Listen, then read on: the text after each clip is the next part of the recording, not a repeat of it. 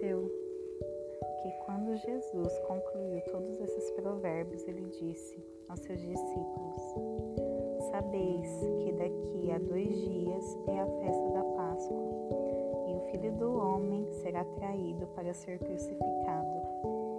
Então se reuniram os principais sacerdotes e os escribas e os anciãos do povo no palácio do sumo sacerdote, o qual se chamava Caifás, e consultaram-se entre eles para que pudessem levar Jesus com astúcia para matá-lo. Mas eles disseram: Não durante o dia, para que não haja alvoroço entre o povo. Ora, estando Jesus em Betânia, na casa de Simão, o leproso, aproximou-se dele uma mulher com um vaso de alabastro, com um gento muito precioso, e derramou-o sobre a sua cabeça, estando ele reclinado à mesa. Mas, vendo isso, seus discípulos indignaram-se, dizendo: Qual o propósito desse desperdício? Pois este ungento podia ter sido vendido por muito e dado aos pobres.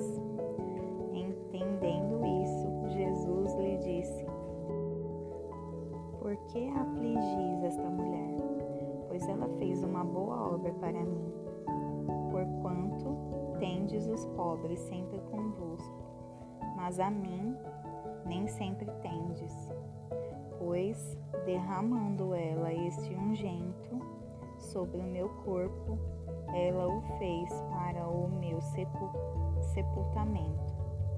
Na verdade, eu vos digo que, onde quer que esse evangelho for pregado, em todo o mundo também será contado o que esta mulher fez, para a memória sua. Então, um dos doze, chamando Judas Iscariotes, foi até os principais sacerdotes e disse-lhe: O que me dareis? E eu lhe entregarei. E eles concordaram em trinta moedas de prata. E desde esse momento ele buscou oportunidade para traí-lo. E, no primeiro dia da festa dos pães sem fermento, os discípulos vieram até Jesus, dizendo: Onde queres que preparemos para comeres a Páscoa?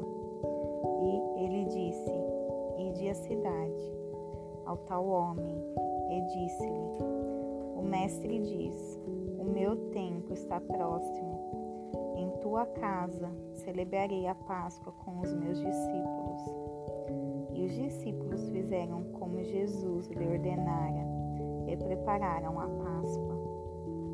Ao anoitecer, ele assentou-se com os doze, e enquanto ele comia, enquanto eles comiam, disse: Na verdade, eu vos digo que um de vós me trairá. E eles, demasiadamente tristes, começaram cada um a perguntar-lhe: Senhor, sou eu? E ele respondendo disse: O que põe sua mão comigo no prato? esse me trairá. O filho do homem vai, conforme está escrito, a seu respeito. Mas ai daquele homem que quem o filho do homem é traído. Bom seria para esse homem se não tivesse nascido. Então Judas, que o traiu, respondeu e disse: Mestre, sou eu? Ele disse: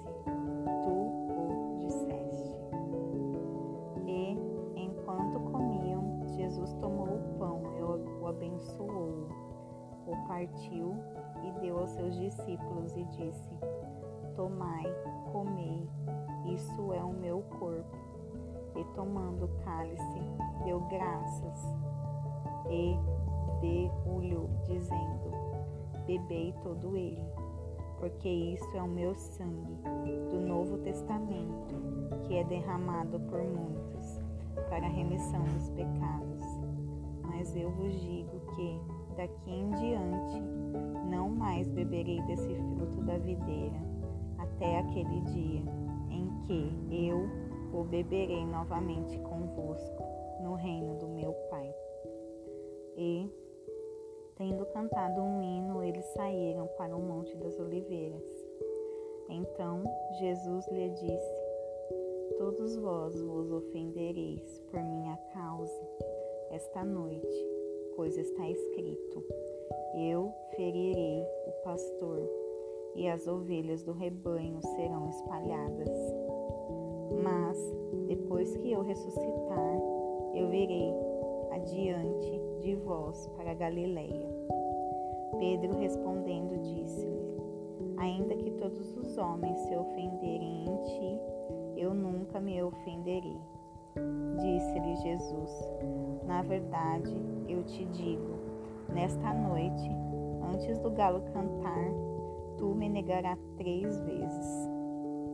Dizendo-lhe Pedro: Ainda que me seja necessário morrer contigo, eu não te negarei. Eu mesmo disseram todos os discípulos.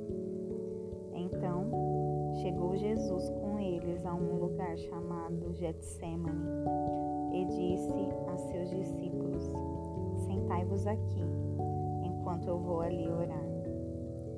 E, levando consigo Pedro e os dois filhos de Zebedeu, começou a entristecer-se e a angustiar-se.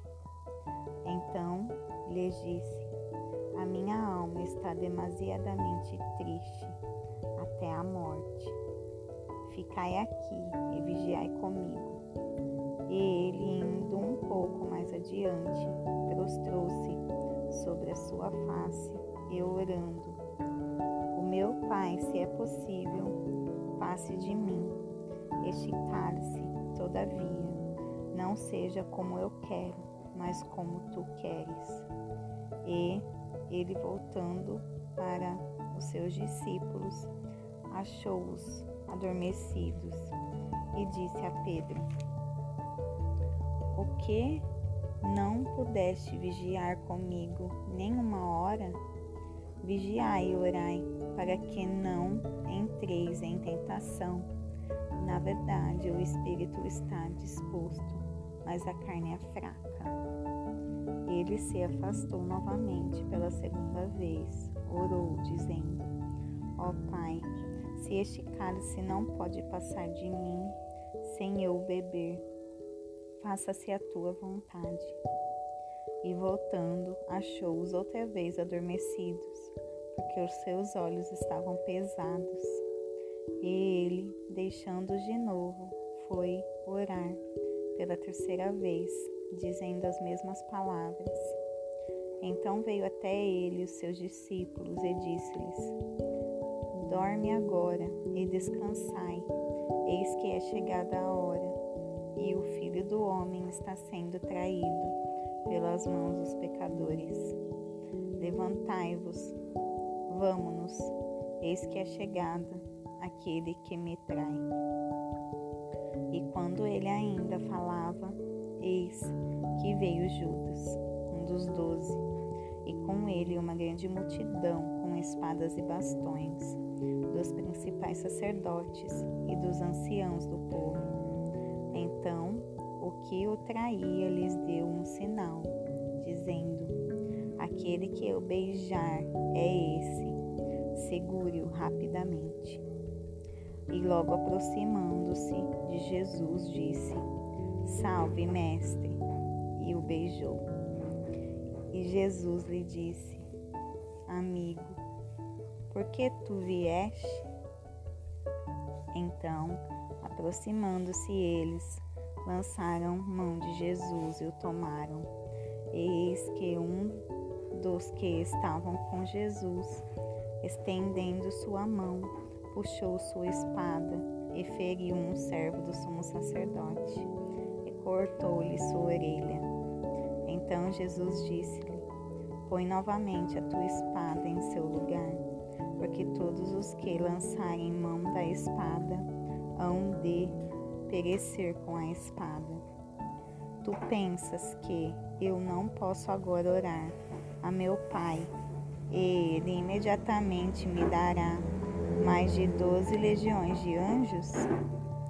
Mas, neste caso, como poderia se cumprir aquilo que as Escrituras dizem que deve se suceder?